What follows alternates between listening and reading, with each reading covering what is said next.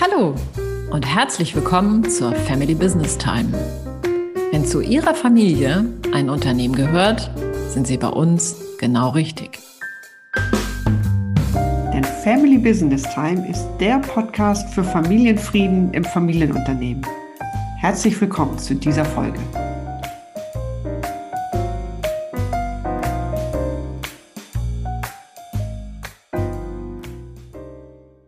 In unserer heutigen Folge sprechen Carola und ich über Paare im Familienunternehmen. Und zwar über Paare, die eben nicht gleichberechtigte Inhaber oder Geschäftsführer im Unternehmen sind. Und das sind ja Konstellationen, die viele Herausforderungen mit sich bringen können. Und daher wollen wir Ihnen und heute aufzeigen, wie Paare diese Aufgaben miteinander meistern können. Mein Name ist Susanne Dahnke. Mein Name ist Carola Jungwirth. Und wir begleiten Sie und euch dabei, Familie und Unternehmen sicher in die Zukunft zu führen und dabei den Familienfrieden zu bewahren. In unserer Podcast-Folge 45, da haben wir ja schon mal über Paare gesprochen. Und mhm. zwar über Paare, die ihr Unternehmen gemeinsam auf Augenhöhe führen. Und heute wollen wir uns mal alle anderen Konstellationen anschauen, die als Paar nach unserer Erfahrung in einem Familienunternehmen noch möglich sein können. Ja, und da gibt's ja wirklich viele Varianten. Und manchmal scheint die Realität ja sogar kreativer zu sein als die Fantasie. Und daher wäre meine Bitte, ähm, dass wir die Varianten, ich nenne sie mal die kreativen Steuersparmodelle, dass wir die mhm. außen vor lassen. Also wie zum Beispiel eine Variante, ein Ehepartner wird nur pro forma als Geschäftsführung eingesetzt, obwohl der andere Part, Partner das Unternehmen de facto leitet und vielleicht auch Inhaber ist. Also, dass wir die außen vor lassen und uns wirklich ganz eng in einem familienunternehmerischen Kontext bleiben und uns nur die geläufigsten Paarkonstellationen anschauen. Mhm. Na gern, Carola. Ja, ich habe äh, unsere Liste einfach mitgebracht, die wir uns dazu mal gemacht haben und äh, würde gern einfach gleich mit der ersten Variante anfangen. Und die wäre ganz abstrakt beschrieben. Mann und Frau arbeiten beide im Unternehmen und nur er ist der Inhaber. Mhm. Also wenn wir uns diese Variante mal durch die sogenannte Nachfolgebrille anschauen, also aus der Sicht, wie das Eigentum am Unternehmen eigentlich zu dem Mann gekommen ist, dann könnte dieses ja die Alternative der klassischen Familiennachfolge sein. Also er stammt aus einer Inhaberfamilie, hat das Unternehmen übertragen, geerbt und sie ist die eingeheiratete Ehefrau und beide sind, wie du sagst, in der Firma gemeinsam tätig. Also wirklich dieses klassische, traditionelle Unternehmensnachfolgemodell. Mhm. Mhm. Ja, ja, das stimmt. Also das Modell ist wohl wirklich das klassische Nachfolgemodell. Und äh, ehrlich gesagt, ich bin immer wieder überrascht, wie oft es uns auch heute noch begegnet. Denn hinter dieser Variante steckt ja eigentlich auch noch das ganz klassische Rollenbild. Also mhm. beide arbeiten zwar selbstständig im Unternehmen, doch die Frau nimmt dann irgendwann die Mutterrolle ein, hält dem Mann den Rücken frei und macht vielleicht so etwas wie die Personal- oder Buchhaltung. Und das macht sie dann von zu Hause aus oder eben in den Abendstunden. Mhm. Und ja, manchmal nimmt sie vielleicht auch den Posten einer Co-Geschäftsführerin ein.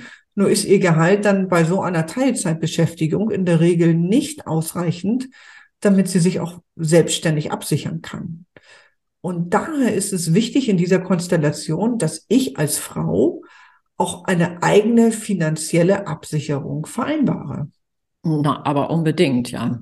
Denn das Unternehmen gehört ja nun mal ihm alleine. Und damit mhm. hat er im Zweifel ja auch die alleinige Entscheidungsmacht. Mhm. Und das sollte so ein Paar eigentlich immer ganz klar sein und auch, wie sie damit umgehen wollen. Ähm, aber was du beschreibst, das erinnert mich an ein Ehepaar, die ich miteinander erlebt habe, die ja sehr auf die Gleichberechtigung der beiden in der gemeinsamen Geschäftsführung gepocht haben. Und am Ende war es dann doch die eben nicht besitzende Ehefrau, die sehr überrascht war über die Nachfolgevorstellung ihres Mannes, die der dann auch gegen ihre Überzeugung durchgesetzt hat.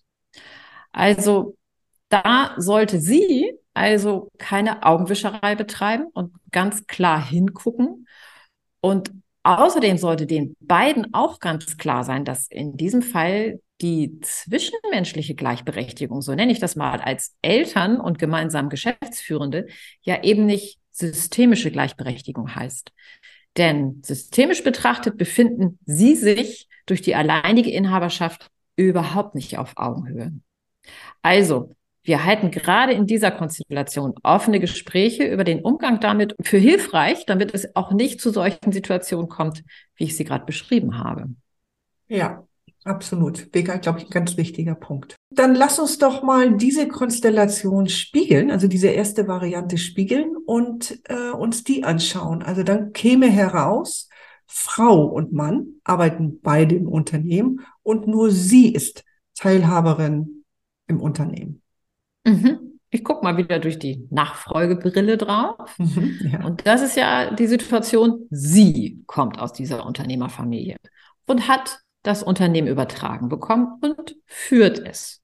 Er hat eingeheiratet und arbeitet im Unternehmen mit. Und während ich das so ausführe, frage ich mich, gibt es das? Ich muss erstmal überlegen, ob mir auf die Schnelle dazu ein Beispiel einfällt. Ja, du, du hast recht.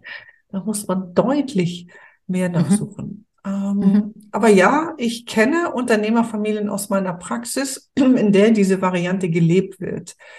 Äh, allerdings bemerkenswert ist, dass hier nach meiner Erfahrung die eingeheirateten Ehemänner eben bei dieser Variante in der Regel großen Wert darauf legen, auch eine Führungsposition übertragen zu bekommen. Also ein ganz einfaches Mitwirken im Unternehmen wäre für sie nicht in Frage gekommen. Da fällt mir im Moment kein Beispiel zu ein. Mhm. Ja, gut, dass du da praktische Erfahrung hast. Worauf kommt es denn an in dieser speziellen Konstellation? Was, was rätst du Paaren in dieser Variante? Ja, also dass der Ehemann unter der Leitung der Ehefrau in ihrem Unternehmen arbeitet, das ist ja tatsächlich eine sehr moderne Form auch der Lebensführung. Und da gibt es heutzutage kaum Role Models oder Paare, an denen sich eben dieses Paar äh, äh, orientieren könnte. Im Grunde genommen ist es totales Neuland, würde ich sagen. Mhm, stimmt. Und es ist ja sogar die Verkehrung eigentlich der klassischen Mann-Frau-Rollen. Und das ist das, was diese Variante so anspruchsvoll macht. Und also ich könnte mir vorstellen, dass es auch gerade in dieser Konstellation sehr ratsam ist, immer wieder bewusst und achtsam alle Lebensbereiche miteinander auszuleuchten. Also die persönlichen Wünsche und Bedürfnisse und sich auch immer wieder anzuschauen, ob man als Paar noch auf dem gemeinsamen Weg ist, Familienweg ist und im Unternehmen noch das gleiche und gemeinsame Ziel vor Augen hat. Lass uns doch bei dieser Variante, also Frau und Mann arbeiten beide im Unternehmen und nur sie ist Teilhaberin, äh, doch bitte auch den Blick auf die eben wohl verbreiterte Konstellation werfen, nämlich die Konstellation, dass der eingeheiratete Ehepartner, also der Schwiegersohn, dass der die operative Nachfolge im Familienunternehmen seiner Ehefrau antritt und sie keine oder nur eine eher untergeordnete Rolle im Betrieb hat, sie aber eben Teilinhaberin ist. Hm, ich glaube, ich würde sogar noch einen Schritt weiter gehen. Der Ehemann arbeitet im Familienunternehmen der Ehefrau und hat von den Schwiegereltern Anteile übertragen bekommen. Vielleicht sogar 50 Prozent oder sogar ja. mehr als 50 Prozent. Ja, du hast recht. Die Variante äh, habe ich in meiner Praxis auch schon erlebt. Und ähm, ja, dahinter steht wohl auch noch der Wunsch der abgebenden Generation, das Unternehmen an einen männlichen Nachkommen übertragen zu wollen. Und wenn es eben keine eigenen Söhne gibt und der Schwiegersohn sich vielleicht bewiesen hat, ja, dann, dann wird der eben in den illustren Kreis der Familieneigentümer mit aufgenommen. Ja, du hast recht.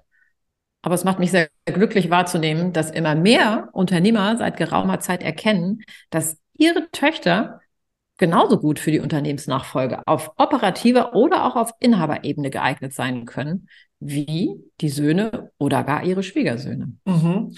Aber ich glaube, uns geht es nicht nur an dieser Stelle darum, die Väter in die Pflicht zu nehmen, sondern auch die Töchter. Also, dass sie sich trauen, ihren Hut noch mehr in den Ring der operativen Nachfolge zu werfen.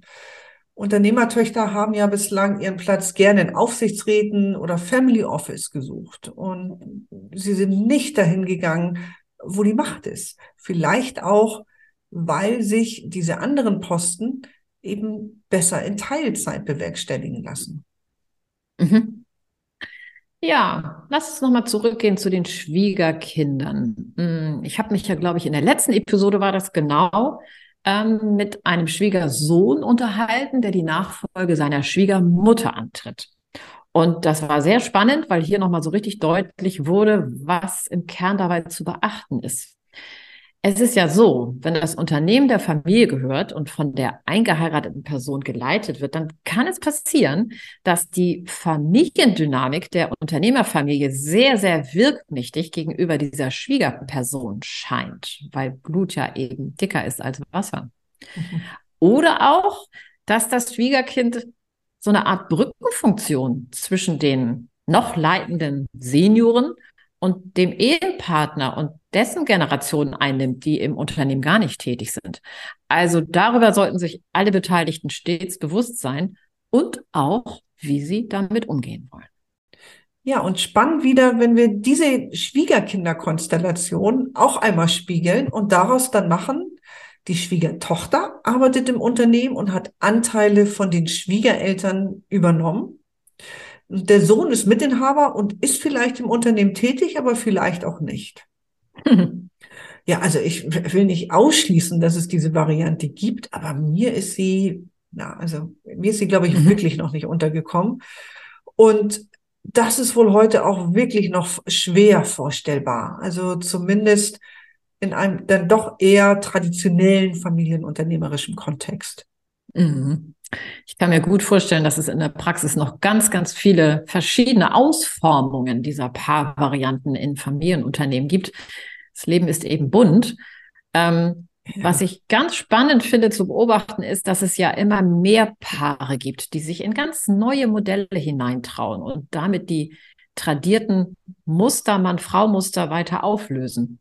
Und auf sie kommt ja nicht nur die Herausforderung dieser modernen Unternehmensführung zu, sondern auch die gemeinsame Aufgabe einer innovativen Lebensgestaltung. Und ich bin sehr glücklich darüber, dass die Zeit dafür nun reif zu sein scheint. Hm. Ja, es ist interessant zu sehen, wie gesellschaftlicher Wandel sich eben auch in den Familienunternehmen langsam hineingräbt, aber eben verzögert. Auch heute nehme ich mit, einmal, wie wichtig es für Paare ist, die in Familienunternehmen involviert sind, ihre jeweilige finanzielle Absicherung wirklich im Blick zu haben mhm. und dass neue Rollenverteilung von Paaren in Familienunternehmen noch viel Bereitschaft und Absprachen auf der privaten Ebene brauchen, um umgesetzt werden zu können. Kommen wir nun zu unserem Inspirationsimpuls. Was hast du so deine unseren Hörerinnen und Hörern für die Zeit zwischen unseren Podcasts mitgebracht? Ja, die Impulse, die haben wir ja beide mitgebracht und ja, dann haben wir auch zwei Impulse dabei heute. Ja. Ähm, das erste ist nochmal die Podcast-Folge mit Dr. Daniela Jeckel-Wurzer. Daniela, die macht sich ja schon sehr lange stark für die Nachfolge durch Unternehmertöchter und erlebt in ihrer Praxis ja immer mehr Frauen, die diesen Weg in die Nachfolge gehen und damit natürlich auch als Paar eine hochinnovative Lebensgestaltung meistern.